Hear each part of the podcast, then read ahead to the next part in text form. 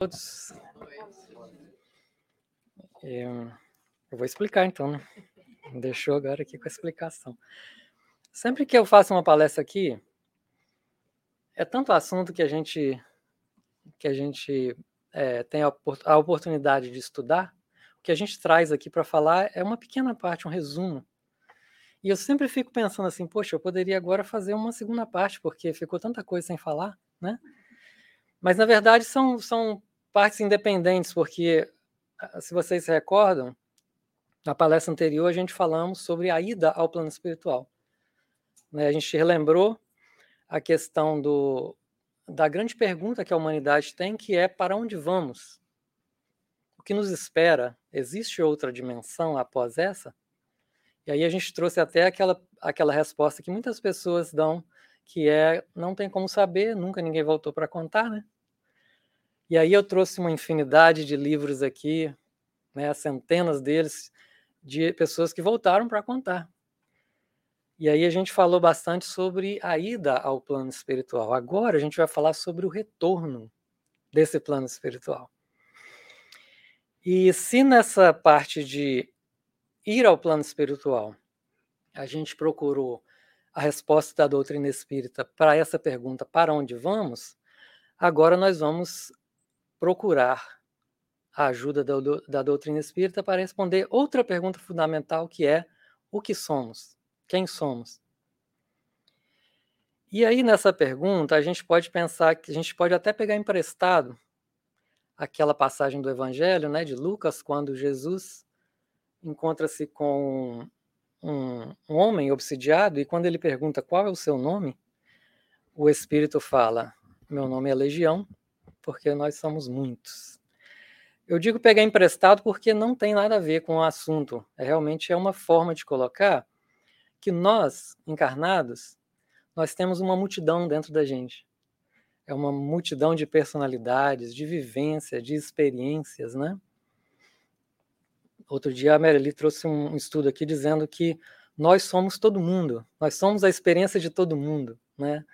Nós somos um aglomerado de de experiências dentro de nós. E nós somos a soma, então, de todas essas experiências vividas, de todos os erros cometidos que forjaram o nosso destino. Mas não somente os erros, mas principalmente aquilo que a gente aprendeu com esses erros, as experiências que nós adquirimos com esses erros, que nos levou a estar hoje na condição que nós estamos. Poderia ser diferente? Poderia se a gente errasse e ficasse insistindo no erro. A nossa vida presente seria bem diferente do que ela se apresenta agora. Mas graças a Deus a gente está aí buscando é, sempre ir adiante né, com os nossos erros. E aí, porque trazemos dentro de nós tantas experiências e tantas vivências, num universo né, com tantos personagens, às vezes fica difícil olharmos para nós mesmos e definirmos quem nós somos. Por isso a pergunta, né? Quem somos? Às vezes é difícil decifrar emoções, as coisas que vão na nossa cabeça. A gente aí, então, a gente procura fazer né, o autodescobrimento, a gente lê livros, a gente vem a palestras, a gente engaja no trabalho do bem, mas às vezes a gente ainda não consegue nos livrar de determinados sentimentos, de determinadas posturas, de determinados pontos de vista, de determinadas formas de ver a vida. E a gente tem uma certa dificuldade né, de entender como agir nessa ou naquela situação.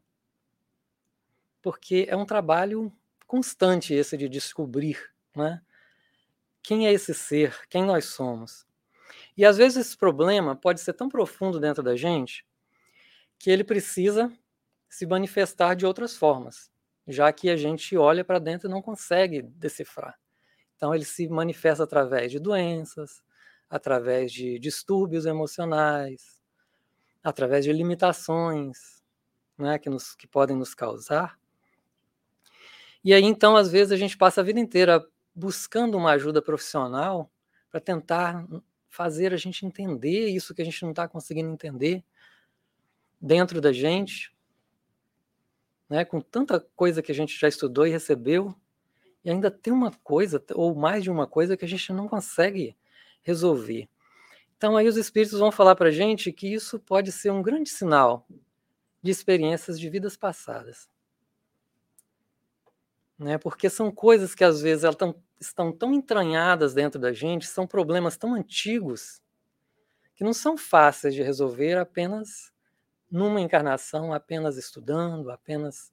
Não, é um, não vai acontecer é, algo assim de uma hora para outra, né? O despertamento pode acontecer, mas aí depois do despertamento tem um longo caminho para a gente conseguir é, para a gente conseguir esse progresso para que um dia a gente possa já estar com essas questões resolvidas. Agora, tem uma outra situação, tem a situação da pessoa que não está querendo, é, não está buscando resolver esses problemas. Às vezes até identifica a confusão dentro de si, mas não é, não se não procura um progresso, não procura, não possui é, um ímpeto de, de, de, progredir, de mudar, fica, fica alheio às possibilidades de um progresso nesse sentido.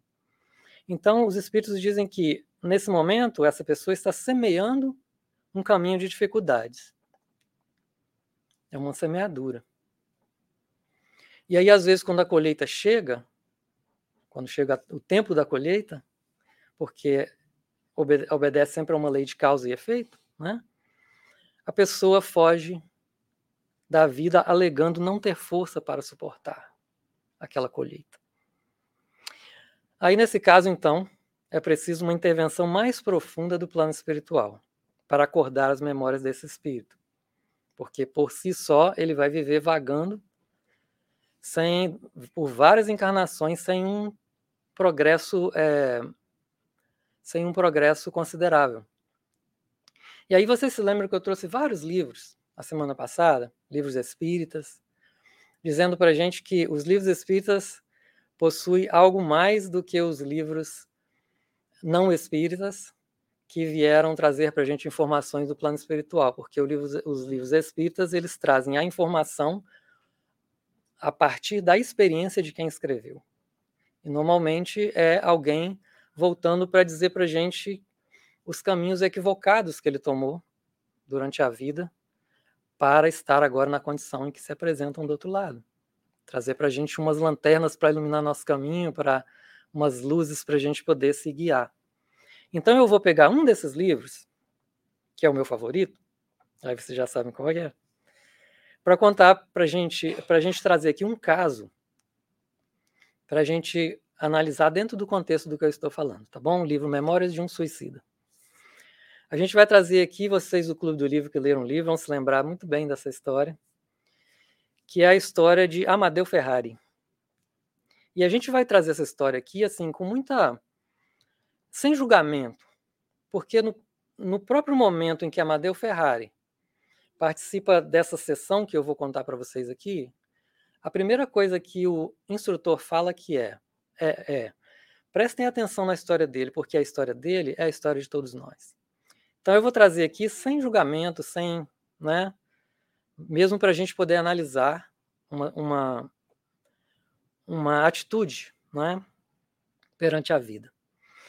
Então, é, essa história está no livro Memórias de Suicida, como eu disse, e ela, e ela é uma, uma sessão em que os espíritos suicidas estão em um grande salão, depois já, já de terem sido resgatados é, do Vale dos Suicidas, já terem passado pela zona hospitalar, onde receberam os primeiros cuidados, os primeiros esclarecimentos, depois de vários anos lá em tratamento, de, alguns deles voltaram para a Terra, reencarnado, e os que resolveram ficar para se fortalecer um pouco mais foram encaminhados para uma área uma, uma região da colônia destinada ao estudo, uma espécie de, de área é, acadêmica, estudantil, uma coisa assim. Então, eles estudaram vários assuntos lá. E um deles é o Conhece-te a ti mesmo. Porque o, o instrutor fala o seguinte: Nenhuma tentativa para o reerguimento moral será eficiente se continuarmos presos à ignorância de nós mesmos. Então ele teve que, que, passar por uma situação que nenhum de nós gostaria de passar. Ele foi escolhido entre 200 que estavam presentes naquela sessão para se sentar no meio, de frente àquela audiência, e ele seria então interrogado e passar por um, uma sessão de regressão de memória. Então a primeira pergunta que foi feita a ele pelo instrutor foi: por que que você fugiu da vida? Difícil, né? E qual foi a resposta dele? Eu desanimei. Eu desanimei. A doença, o roubo, a perda da pessoa amada. Ele então explicou que quando ele estava para se casar com a pessoa que ele amava, ele descobriu que estava com um câncer na garganta. E ele era bancário e ele teve acesso a roubar uma quantia muito grande para custear o tratamento dele para que ele pudesse casar, para que ele pudesse evitar o desfecho, né, que todos que tinham câncer naquela época acabavam tendo, que era o desencarne. Só que a doença progrediu e ele se viu desesperado naquela situação.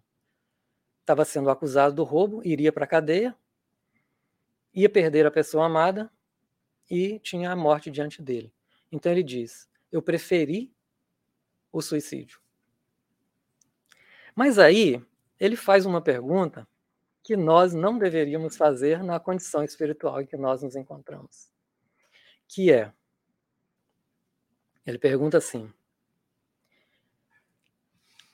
Por que fui colocado em situação tão desgraçada? por que, que me foi colocada essa situação? Às vezes a gente pergunta de forma diferente: o que eu fiz para merecer isso? Por que eu? Por que foi escolhido eu? Por que aconteceu isso comigo?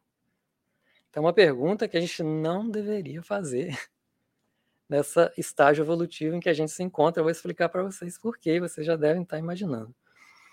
Mas antes da gente responder, vamos ver é, o que Kardec fala sobre isso no Livro dos Espíritos, sobre essa questão. Por que perde o espírito encarnado a lembrança do seu passado?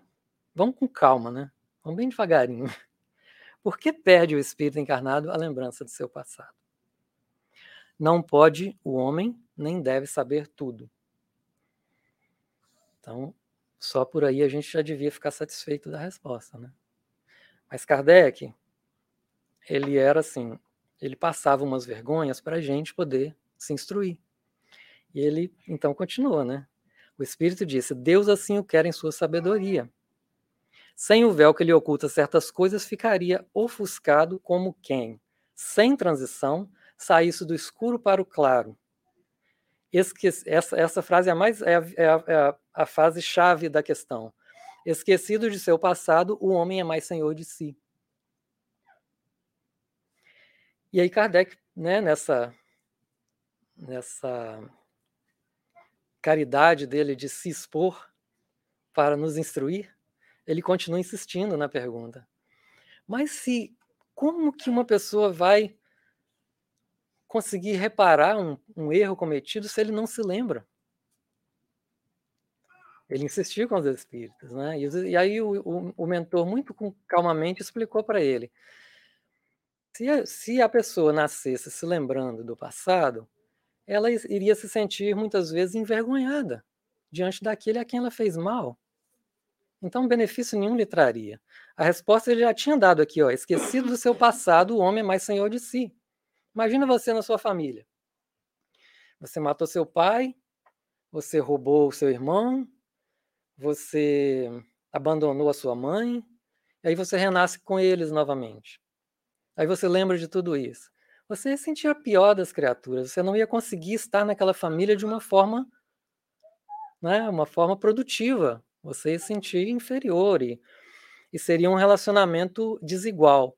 Então ele já tinha explicado, esquecimento do passado, o homem é, o, é, o, é mais senhor de si. Mas aí o Kardec continua perguntando e ele quer saber se existe alguma situação em que não tem problema, que a gente reencarna lembrando né, das, das vidas passadas. E aí, a nível de esclarecimento, eles falam que nos mundos superiores, sim. Quando o recordá-las já não constitui pesadelo, é que as vidas desgraçadas se apresentam à memória. Então veja a diferença. Quando você já passou pelo problema, já resolveu, aquilo vem para você na memória. Ah, você lembra? Ah, lembra quando eu fumava? É, nem, isso não me incomoda mais, não, não foi o meu caso, é um exemplo, né? Então é uma, é uma, é uma lembrança mental. Mas se a gente está nessa condição ainda e é trazido para a gente uma coisa que a gente fez, a gente está emocionalmente ainda é, envolvido com aquela situação. A gente não superou, a gente ainda tem vergonha de ter feito aquilo. Então é um momento em que não tem valor para a gente, como encarnado, lembrar daquilo. No momento além, quando a gente já tiver superado, resolvido, apaziguado, feito, é, ressarcido a vida, tudo que a gente tirou, as pessoas que a gente machucou, a gente já ter superado tudo aquilo e ter tido um desfecho bacana, né? Então a gente vai lembrar como uma lembrança mental daquilo, a gente não vai mais sofrer. Né? Mas aí ele fala o seguinte. Aí vem a vergonha de Kardec que ele passou para a gente se instruir. Ela fala assim: concluamos, pois, daí, que tudo o que Deus fez é perfeito e que não nos toca criticar-lhes as obras, nem lhe ensinar como deveria ter regulado o universo. Então, às vezes, a gente perde a oportunidade de simplesmente aceitar uma situação, o que a gente não pode mudar. Né? A gente perde essa oportunidade, e a gente estava comentando sobre isso, né? Aí se chama falta de fé. Né? A gente não tem a fé suficiente de que Deus sabe o que está fazendo. De que Deus não está nos vendo mais. Será que ele esqueceu de mim, né? E aí a gente vê o caso do Amadeu Ferrari, que foi exatamente o que aconteceu. Ele esqueceu, a fé desapareceu e ele simplesmente achou que não tinha mais uma solução para aquilo, ele estava perdendo tudo e preferiu o suicídio. Ele perdeu uma boa oportunidade de simplesmente esperar mais um pouco. Ele estava com câncer, ele ia desencarnar talvez em alguns anos, ou talvez menos. Faltou-lhe talvez a fé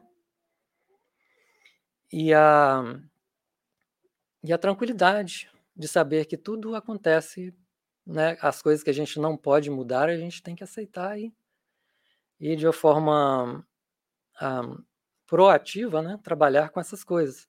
E aí o caso dele foi o seguinte: quando ele era, quando ele era encarnado na Europa, ele era um senhor de escravos em que ele fazia esse tráfico de escravos, comprava na África, vendia no Brasil. Então ele fazia isso com uma certa crueldade. Ele, ele infringia castigos aos escravos pela mínima pela mínima causa ou ocorrência. Ele separava mãe de filhos, pais de, de, de, de esposas, vendendo um para um, outro para outro, e causou muita, muita muita dificuldade para aquela raça. E acontece que um dia ele violentou sexualmente uma menina escrava que tinha acabado de sair da infância, ou seja, uma mocinha. E essa moça, ela não aguentando aquela violência, a vergonha daquilo, ela suicidou-se. Quando o pai dela soube né, e assim eles narram, tendo o cadáver dela nas mãos, ele se expressou acusando o Amadeu Ferrari, o senhor dele, de ter feito aquilo. Então, Amadeu Ferrari mandou que o prendessem e o queimassem a língua dele com ferro em brasa. Né? Lembrem-se, isso poderia ser a história de todos nós. Então, ele reencarna. Então, vejam que quando ele reencarna, ele reencarna para passar por alguma coisa semelhante. Deixa eu só dar uma olhada aqui se eu vou falar isso para vocês agora ou mais para frente um pouco.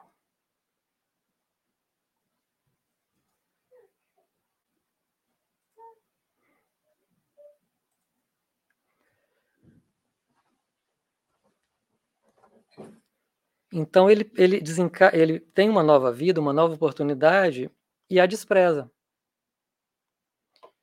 Né? Então a gente vê que foi um momento em que ele perdeu uma oportunidade de se livrar, de realmente encerrar aquele, aquela etapa da vida dele e de sair lá na frente e começar uma nova etapa na vida. Então ele, bastante desesperado depois, né, nessa sessão, ele vai é, ele vai então dizer, ele vai suplicar de uma forma muito muito é, muito pungente que lhe fosse dado uma nova oportunidade. Que fosse dada uma oportunidade, mas uma oportunidade em que ele pudesse ter a língua dele e também a garganta comida por alguma doença qualquer. Veja o autopunimento, a autopunição e que ele pudesse sofrer tudo aquilo que ele fez o escravo Felício passar. E aí, naquele momento em que ele está desesperado, é, falando aquilo, é, aliás, deixa eu voltar um pouquinho no tempo, porque quando ele desencarnou, naquela vida como senhor do escravo, ele, ele se viu é, imediatamente no sertão africano, obsidiado por todos aqueles espíritos que ele havia prejudicado em vida. E um dia, no momento em que ele teve uma trégua, quem apareceu para o resgatá-lo? Justamente o escravo Felício. O levou então para um, um posto de atendimento que nós falamos a semana passada, né? E aí, nesse momento agora, em que, está, em que ele estava suplicando uma nova oportunidade, em que era a mesma súplica que ele teria feito na encarnação anterior, uma porta se abre do lado da sala onde eles estão e ali entra o escravo Felício de encontro a ele. Ele então fica mais desesperado ainda, né, com a vergonha de estar de frente dele.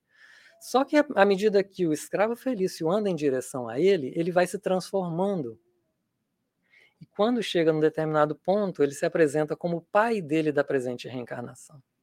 Olha que lição. Então a gente vê que esse é um caso muito sério, um caso muito sério, que requer um tratamento mais profundo, como a gente disse antes. O espírito às vezes fica de encarnação em encarnação, desprezando a, a possibilidade de progresso, indiferente ao seu progresso espiritual, sem nenhum ímpeto de progresso, então é necessário que ele passe por um um tratamento mais profundo como, como esse, de regressão da memória, para que ele possa acordar, né? acordar finalmente. Mas existem outros casos mais simples, logicamente, né? Quando o espírito é, desperta e percebe que poderia ter feito da vida dele, da oportunidade que ele teve, escolha melhores na Terra. Se ele soubesse dessas coisas, né? Então ele tem o desejo de voltar, logicamente, de ressarcir as pessoas com quem ele tenha que ele tenha prejudicado ou, ou reharmonizar situações em que ele tenha desarmonizado ou até mesmo trabalhar em prol de alguma coisa que ele tenha destruído. Ou seja, o que a gente está dizendo aqui é que não há uma necessidade da, do espírito se autopunir e querer passar por todo o sofrimento que ele infringiu ao outro para ressarcir um erro. Ele poderia, dependendo do grau de despertamento dele, mudar a situação e vir para trabalhar em função de melhorar e de ajudar e de reconstruir e de refazer, ao invés de simplesmente sofrer. Mas a gente vê que não é uma coisa preto no branco para muitos espíritas. No caso do Amadeu Ferrari, por exemplo. Se você se depara com uma coisa tão tão terrível que faz parte do seu passado, né? Já não fica tão tranquilo assim para a gente tomar certas decisões. Então a gente vai vendo com essas coisas, a gente vai percebendo, a gente vai aprendendo sobre Deus, sobre a bondade de Deus. Porque a gente vai começando a perceber que não é Deus que pune. E que nem Deus exige que a gente sofra, porque se a gente sofresse, se a gente tivesse que sofrer tudo aquilo que a gente faz os outros sofrer, então o universo seria regido pela lei de Talião.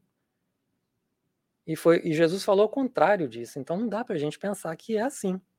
Que a gente tem que passar exatamente pelo que a gente fez o outro passar.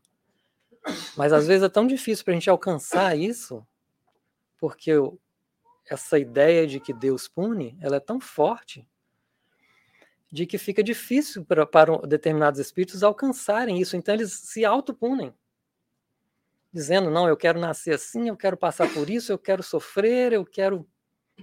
Né? E aí eles têm que parar ele. Não, peraí, vai com calma, você não vai aguentar isso tudo, vão devagarinho. Né? Muitas vezes não tem como evitar isso. Não tem como evitar que o espírito se autopuna. A gente vê no, no mesmo livro o caso do, do Mário Sobral, reencarnou sem as duas mãos, porque as, as mãos simplesmente desapareceram do corpo dele, porque o, o psiquismo dele estava se autopunindo, que as mãos simplesmente desapareceram. Então não tem nem como evitar que o espírito passe por aquilo. Mas não é Deus colocando o espírito naquela situação somos nós mesmos. É a nossa própria.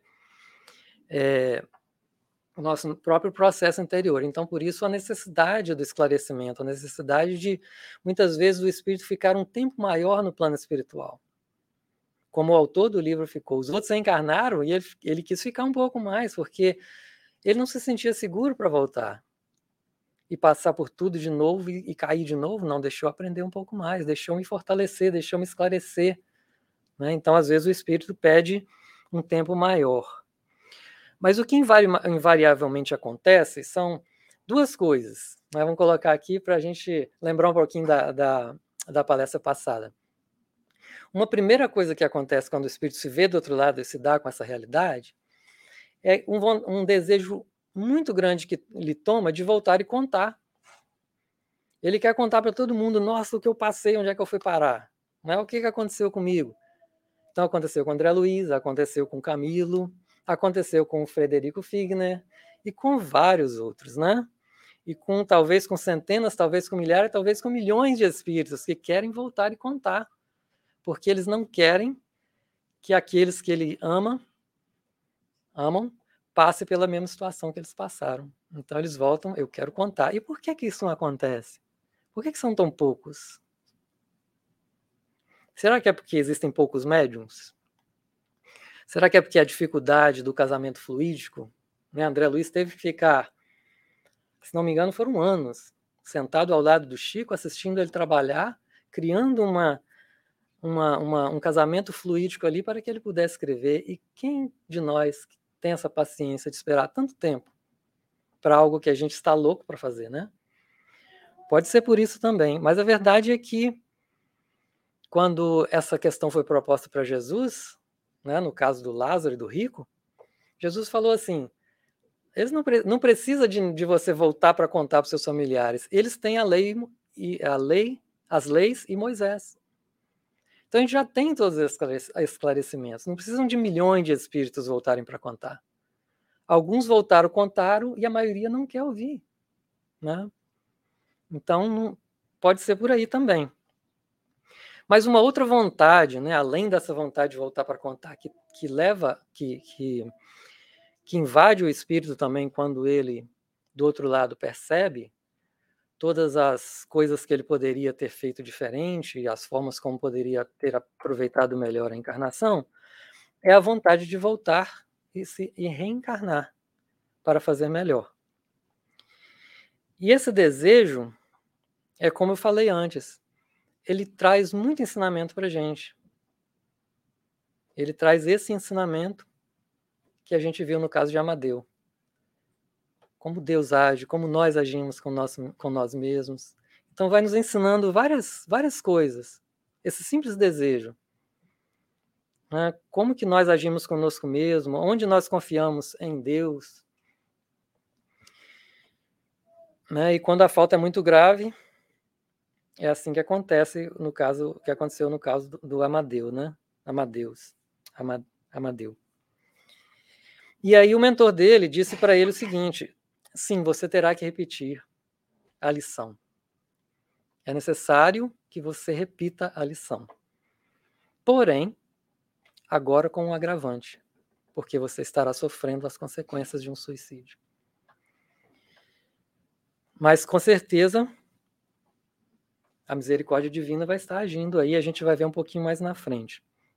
Importante a gente lembrar também que em outras vezes os espíritos mais pacificados, que já conseguiram se pacificar interiormente com relação aos seus próprios erros, eles querem apenas essa oportunidade para compensar, para trabalhar, como a gente fez, né? E renascer no meio propício àquele é, a que ele prejudicou, na companhia daqueles que, que ele prejudicou, para finalmente ressarci-los. Então, gente, eu vou, vou, vou colocar uma coisa para vocês pensarem aqui. O que eu, assim, até aqui me veio é que se você não está passando nessa encarnação por nenhum problema muito sério, se você não tem dores, não tem dificuldades muito grandes e tudo, provavelmente é porque você veio para trabalhar. Porque parece que são as duas facetas da encarnação, né?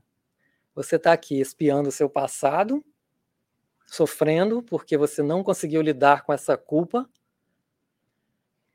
Ou se não, você não está sofrendo tanto, é porque a sua decisão na hora de vir foi para não sofrer isso em trabalhar fazer alguma coisa. E quando a gente fala em trabalho, vamos pensar que aí a gente não está falando só em trabalho na casa espírita, né? A gente está falando em trabalho de uma forma geral, é servir, ser aquele que serve, está em condição de qualquer lugar que você estiver, na sua família, no seu trabalho, na rua, na comunidade, aquela pessoa que está sempre ligada na questão de servir. Porque você não sabe onde foi que você prejudicou, você não sabe quem foi que você prejudicou. De repente a pessoa vai cruzar o seu caminho precisando de você. E se você tem aquele intuito de estar sempre alerta em servir, você vai servir naturalmente. Percebemos a diferença? Então não é uma, uma obrigação quando a gente fala assim que o sofrimento realmente é uma alavanca para o progresso, não é uma, uma é, não é mandatório na vida do espírito sofrer. Se nós nos amoldamos às leis divinas e conseguimos ouvir o que elas nos dizem, a gente sofre menos, ou a gente até nem sofre. Nem sofre até um pouco exagerado, né? Porque a gente estando no mundo na fase evolutiva que a gente está impossível não sofrer, né? A gente está aqui dentro de uma circunstância e a gente acaba sendo é parte dela. Então não tem como dizer que a gente não vai sofrer, principalmente porque a gente não é perfeito ainda. A gente tem um monte de melindre, de coisas não resolvidas, né? E por aí vai. Então, essa volta à vida terrena, ela vai trazer para a gente a resposta da outra pergunta fundamental, que é quem somos no contexto da reencarnação. Porque quando a gente faz essa pergunta, quem somos, a gente está falando quem somos esse ser encarnado, né? E esse retorno ele traz um importante material de entendimento para a gente. Por exemplo, quando a gente pergunta assim: como se dá esse retorno? Como dá? A gente já começou a falar um pouquinho, né? Os motivos que fazem a gente voltar aqui, em quais circunstâncias a gente volta. Mas vamos pensar no que a gente viu na palestra passada. A gente falou que nós somos, ao desencarnar, somos levados a um posto de atendimento, lembram disso? Que fica aqui mesmo na, costa, na crosta terrestre, né? Para algumas pessoas soa estranho falar, mas fica dentro do umbral, porque o umbral é a primeira camada, né? Não porque a gente é, é ruim e vai para o umbral, mas porque o umbral é a primeira camada. Então, esses postos de atendimento normalmente ficam aqui mesmo. Então, a gente é levado para um desses postos e, depois de algum tempo, encaminhados para uma colônia espiritual que nos é, é apropriada.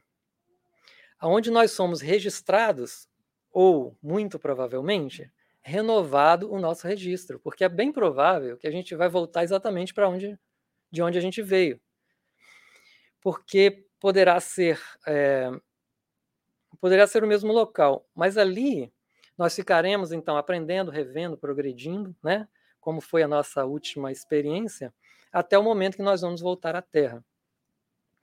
E aí então, nesse momento que é voltar, que a gente vai voltar à Terra, é que a gente vai trazer então esses ensinamentos aí sobre quem somos. Porque é colocado, como a gente sabe, como vocês sabem, é colocado em ação todo um processo minucioso em favor da nossa chegada bem-sucedida ao plano terrestre, assim como uma vida de uma vida bem amparada na Terra. Então é um processo. Então a gente vai passar lá, a gente vai estar entregue a uma equipe que vai trabalhar no planejamento do nosso corpo, no planejamento de nossas provações. Se a gente tem um certo esclarecimento, a gente vai participar desse planejamento. O que precisamos passar, com quem precisamos estar, quais são as pessoas com quem eu tenho que renascer junto para resolver problemas, em qual local, né, em que, qual a duração desse tempo. Então, tudo isso vai ser planejado. Né? Então, haverá uma equipe revezando em cuidados quando a gente já estiver reencarnado, para que os planos dessa reencarnação sejam cumpridos. Olha que interessante. Esses são os espíritos que trazem para a gente através da literatura, que são os nossos anjos da guarda, né? Com a proteção necessária, a orientação. Né? A gente ouve falar que até os sete anos, o ciclo de sete anos da criança, a criança está a, totalmente amparada, porque ela ainda não está bem adaptada ao plano, ao novo corpo, né? Aí depois tem mais sete anos em que esse amparo continua mais um pouco menos intenso, e assim vai até que o espírito tenha mais, esteja totalmente já readaptado ao corpo físico. E aí a gente conclui o seguinte dentro desse processo, que a vinda do espírito à Terra, o retorno à vida terrena, ele não é como o imigrante que sai do país dele e vai para um país estrangeiro se aventurar numa nova oportunidade. Não é isso. Se a gente quiser comparar, a vinda na Terra seria comparável, melhor comparável, com um astronauta que é enviado para a Lua. Porque atrás desse astronauta tem toda uma equipe preparando o veículo que o vai conduzir e que o vai manter, toda a estrutura que é necessária para que ele não se perca no caminho para que ele seja orientado quando estiver lá e vai ficando e vai de cá enviar toda a orientação que ele precisar quando ele estiver lá, para que um dia ele possa voltar com segurança para de onde ele veio. Então, a nossa vinda para a Terra é como um astronauta que vai para a Lua, e não como nós viemos parar aqui nesse país, né? Sem nem saber, sem nem ter certeza absoluta se a pessoa que ia nos receber estaria no aeroporto nos esperando. Então a gente vê que é um projeto de uma equipe inteira. A gente não está aqui sozinho e nem tomando decisões sozinhos de que um dia, ah, eu cansei, eu desanimei, eu não quero mais essa vida. Não, peraí, você faz parte de um projeto, peraí.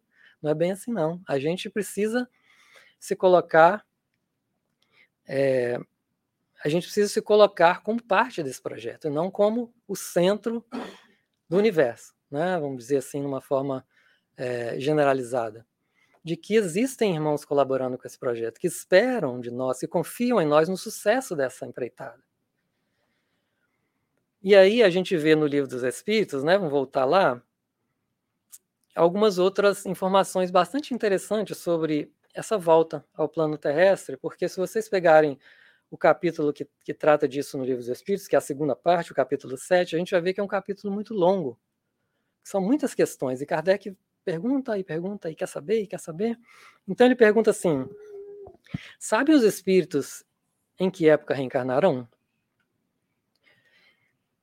E a resposta é: pressentem-na, como sucede ao cego que se aproxima do fogo. Sabem que tem que retornar, retomar um corpo, como sabeis que tendes de morrer um dia, mas ignoram quando que isso se dará. A gente no plano espiritual, né? Então, Kardec captou uma coisa aqui dessa, dessa pergunta dele para fazer a próxima pergunta. Então, a reencarnação é uma necessidade da vida espírita? Porque, gente, a gente estava no primeiro livro da codificação, eram as primeiras perguntas. Então, ele queria saber exatamente isso. É uma necessidade? Ou é algo que acontece esporadicamente? Como a morte é da vida corporal, Olha para vocês verem o grau de importância ou de, de, necessidade que ele pôs uma da outra. Você está vivo, você vai morrer. Quer dizer que você está morto, você vai nascer? Isso é uma, é uma necessidade? E eles dizem o seguinte: certamente assim é. está lá. Não. Essa é a minha nota aqui. Exatamente assim é. A resposta é curta. Né? Então, é um círculo. É um ciclo que se sucede. Uma hora a gente está lá, uma hora a gente está cá. A gente está falando aqui desse início de evolução que a gente se encontra, né? Não é para sempre, é o início da evolução. Então, uma hora a gente está lá, uma hora a gente está cá, e é como se fosse esse diamante que vai sendo lapidado devagarinho, né? Que tem que estar em contato com o buril para que devagarinho ele vai tomando uma forma. Né? O buril seria justamente as provações, as experiências terrenas. E aí a gente vai é, a gente vai lentamente progredindo, porque tem que ser lento, né?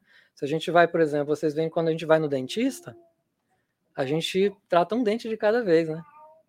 A gente não vai lá para tratar da boca inteira, porque dói muito, é muito ruim. É uma experiência muito ruim. Então a gente não faz tudo de uma vez. A gente vai, passa um tempo aqui, vai lá, volta e assim a gente vai crescendo. Aí o Kardec então pergunta assim: todos os espíritos se preocupam com a reencarnação? Porque para ele era um assunto novo. Os espíritos que estão lá voltam para cá, então todos se preocupam com isso? E a resposta é que muitos há em que tal coisa nem pensam, nem sequer compreendem. Depende de estarem mais ou menos adiantados. Para alguns, a incerteza que se acham do, em que se acham do futuro que os aguarda constitui punição. Olha que interessante, o espírito tem a mesma incerteza do futuro como nós temos do dia que a gente vai desencarnar, dependendo do grau de adiantamento dele. E aí a gente vai aprendendo uma coisa muito interessante, que uma diferença muito grande que existe em nós desencarnarmos, né, todo aquele todo aquele processo interior emocional que a gente passa ao enfrentar uma desencarnação e o espírito todo o processo que ele passa para enfrentar uma encarnação, porque às vezes a gente coloca como sendo a mesma coisa, né? Mas não é. Por quê? Porque o espírito desencarnado, ele pode adiantar ou prolongar, né? ou, ou adiar a sua vinda à Terra, coisa que nós não temos o poder de fazer com estando encarnados. O espírito pode se julgar ainda necessitado de mais instrução, de mais fortalecimento para vir à Terra. Então, ele pode ficar um tempo maior no plano espiritual, se instruindo, progredindo, para ter mais é, certeza no sucesso da, da volta dele à vida na Terra. Como também pode adiantar, né? e muitas vezes acontece nesse caso que a gente colocou: o espírito está tão. Está tão desesperado, tão se autopunindo que é necessário que ele vá e e passe por aquilo para que ele possa, então, é, continuar a vida dele. Aí Allan Kardec faz uma pergunta mais interessante ainda. Ele fala assim: mas e se o espírito, estando do outro lado da vida, desencarnado, ele se sentisse tão feliz, tão tranquilo, nada para refazer, ele não deixou nenhuma mágoa na terra, ele não fez mal para ninguém. Então significa ele não ele não tem mais que reencarnar?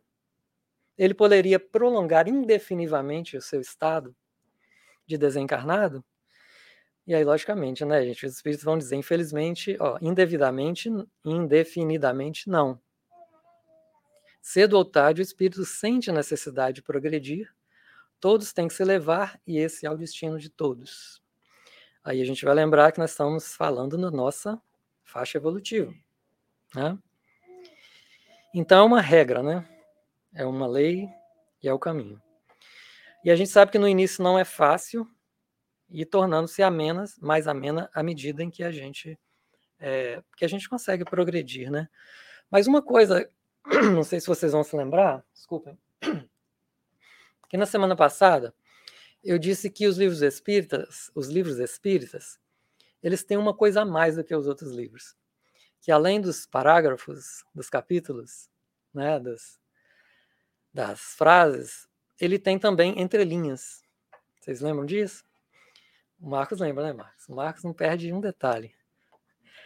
Então, eu vou te dizer para vocês agora uma entrelinha que eu percebi no livro é, é, no Memórias do Suicida. Quando aquela, aquela sessão estava acontecendo, antes da sessão começar, foi apresentado para nós leitores os espíritos que estavam ali presidindo aquela sessão. Então eram espíritos de altíssima moralidade, de altíssima experiência espiritual, já livre de todas essas coisas que a gente tem aqui nossas, já estavam numa situação muito mais adiantada, inclusive um deles teria conhecido Jesus pessoalmente. Imagina você estar diante de uma pessoa que conheceu Jesus pessoalmente. Ele era um dos meninos a qual Jesus se referiu quando ele disse: Deixai que viram a mim os pequeninos. Um deles estava presente nessa reunião. E se a gente pensar também que todo o trabalho feito no, na Legião dos Servos de Maria para os suicidas é presidida pela mãe de Jesus, Maria de Nazaré, a conclusão que a gente chega nisso é que quanto mais difícil a situação em que se encontra o ser, quanto maior é o seu sofrimento, maior nos parece, vendo isso, é o investimento da providência divina em ampará-los. Não dá para a gente ver isso? Porque, poxa, são espíritos suicidas, são muitos deles assassinos, e numa situação muito é, inferior, muito infeliz. Talvez um espírito mediano poderia ajudá-los, né? mas não, o que eles mandam, o que os grandes instrutores do mundo mandam para ajudá-los é o que eles têm de melhor. São espíritos de altíssima evolução, liderados por Maria. Então a gente percebe como funciona a providência divina. Quando a gente imagina que Deus pune as pessoas, imagina. É justamente ao contrário. Quanto maior o sofrimento do ser, quanto mais difícil a situação que ele se encontra, maior é o investimento da providência divina para retirá-lo daquela situação. Então foi essa entrelinha que eu consegui enxergar quando eu estava lendo o livro. Então os espíritos têm compaixão de nós, gente? Será como que eles nos veem? Dizem que espírito, é, os espíritos nos veem, veem um espírito encarnado, como que se encontra dentro de uma prisão.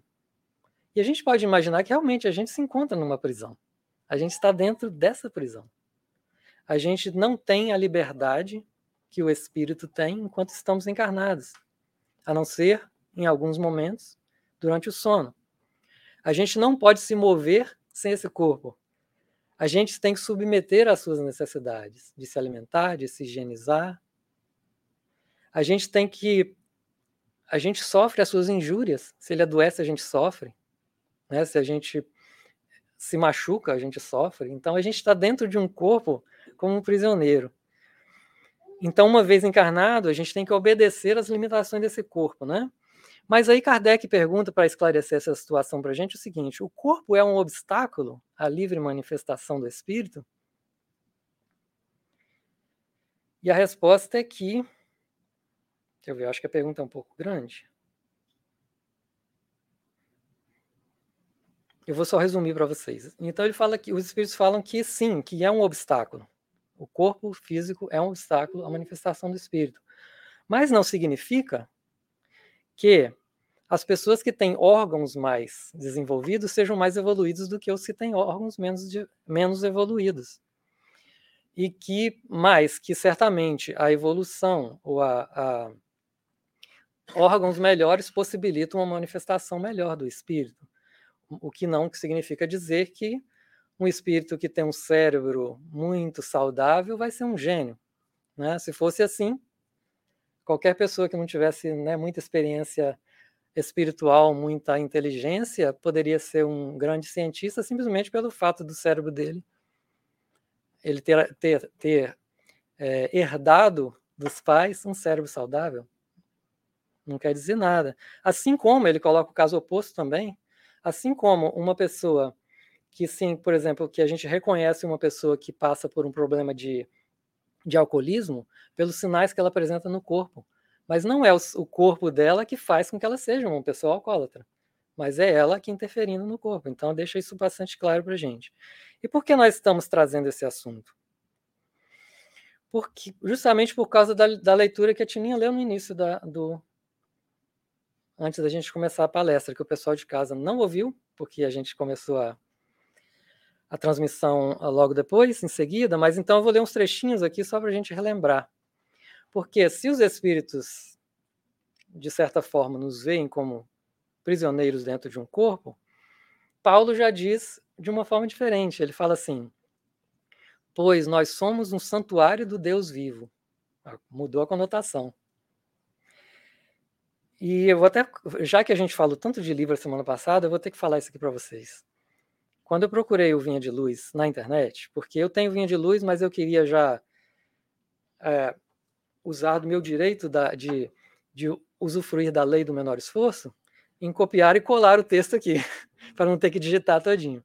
Então eu procurei na internet e achei um livro que é um livro original que foi passado para PDF e logo na primeira página tem a seguinte dedicatória: Ao caro amigo Maurício, muito fraternalmente, Chico Xavier. Uberaba, 9 de maio de 1960. A primeira edição do livro, de 1952. Então foi interessante ver aquilo ali, uma, uma, uma dedicatória do Chico Xavier, né, para aquela pessoa. Então eu trouxe para vocês, porque a semana passada eu mostrei para vocês vários livros aqui, originais e tal. Então, Emmanuel, nesse capítulo que a Tininha leu, 138, Iluminemos o Santuário, do livro é, Vinha de Luz, ele diz, na primeira frase, eu não vou falar o texto todo, mas umas coisinhas só, ele diz o seguinte, que o esforço individual estabelece a necessária diferenciação entre as criaturas. Né? Cada um de nós, se você se esforçar mais, você estará numa condição melhor do que o outro que não se esforça. Isso é uma coisa absolutamente lógica. Mas, ele coloca, que a distribuição das oportunidades divinas é sempre a mesma para todos. Todos. Então, aqui ele não está falando sobre o ponto de vista de um sociólogo, tá, gente? Não é um ponto de vista de um sociólogo. Fala que a oportunidade é a mesma para todos. Ele está falando sobre o ponto de vista das leis divinas. Todos nós temos a distribuição das oportunidades divinas é sempre a mesma para todos. Indiscriminadamente, todas as pessoas recebem possibilidades idênticas de crescimento mental e elevação ao campo superior da vida. Todos somos, pois, consoantes a sentença de Paulo, santuários do Deus divino, do Deus vivo.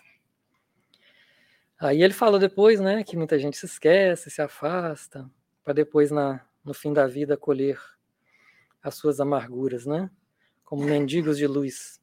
E ele encerra para a gente dizendo assim: o Senhor continua ensinando e amando. Vamos ver se a gente consegue sintetizar isso aqui na frase de Emmanuel. O Senhor continua ensinando e amando, orientando e, di e dirigindo. Mas por que a surdez, surdez prossegue sempre? Não aí, né? Sempre não, né? Pera aí, mano. De vez em quando. Chegam a seu tempo as bombas renovadoras do sofrimento, convidando a mente desviada e obscura à descoberta dos valores que lhes são próprios, reintegrando-o a, reintegrando-a no santuário de si mesmo para o reencontro sublime da divindade. Então, hoje nós ficamos focados na, na resposta de quem somos nós. Eu espero que tenha dado assim para a gente começar, pelo menos, não era a minha intenção aqui encerrar o assunto, mas a gente relembrar o que é a nossa vida na Terra. É esse momento que nós estamos vivendo. Mas existem outras coisas importantes para a gente saber, como, por exemplo, é, quais ferramentas nós podemos usar para suceder bem nessa encarnação presente, nesse nosso retorno à Terra. Quais, por exemplo, é, Quais atitudes nós podemos ter nessa encarnação para que a gente possa ser bem sucedido?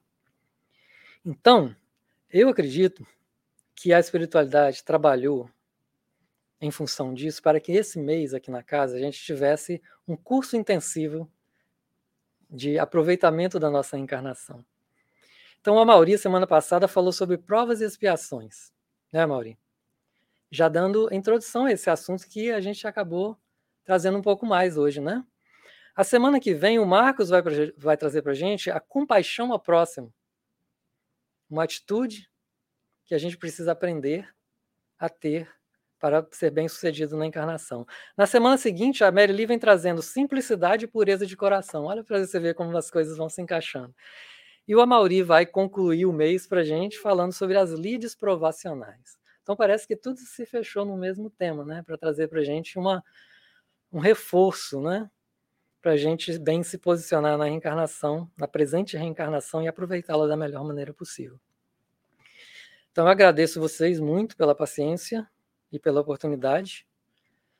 E pedindo sempre que Jesus nos ajude, nos abençoe, nos nos intua e nos ajude a tirar um pouco dessa surdez para que a gente consiga finalmente ouvir essa voz que, que nunca se cala na verdade, né? Sempre do nosso lado trazendo essas um, trazendo para a gente esses roteiros, trazendo o incentivo, trazendo o, o reforço. É, eu, vou, eu vou contar para vocês uma coisinha bem rapidinho aqui, porque eu achei, eu acho muito interessante o que acontece nesses momentos que a gente está está justamente se preparando para falar dessa, dessa, dessa, desse amparo da espiritualidade. Tive um sonho ontem à noite, um sonho bastante claro, em que eu estava num lugar e que eu e que eu me vi em dificuldade. Eu não me lembro bem se era um animal que me pegou e eu fiquei preso. Eu fiquei preso. Uns amigos espirituais vieram, me pegaram, me levaram de volta. Eu, eu, eu senti isso, eu, eu, vi e senti. Me levaram para minha cama, me deitaram, me cobriram. Eu lembro direitinho a coberta vindo para cima de mim. E ali eu acordei. Aí eu fiquei pensando, poxa, que legal. Hoje eu tenho uma tarefa. E eles resolveram me dar uma, uma um extra. Porque acredito que nos outros dias ele fala, já vai o cara de novo, né? Não tem, esse não tem jeito. Mas hoje, como eu tinha que fazer esse trabalho, acho que eles me deram uma força me trouxeram de volta e com todo carinho me botaram de volta lá. Então a gente vê, gente, que o amparo, ele não falta, né? Que a gente nunca pense que nessa presente reencarnação a gente não esteja aqui envolvido nesse, nesse projeto que é a encarnação de cada um de nós, tá bem? Muito obrigado e chega. Vamos encerrar.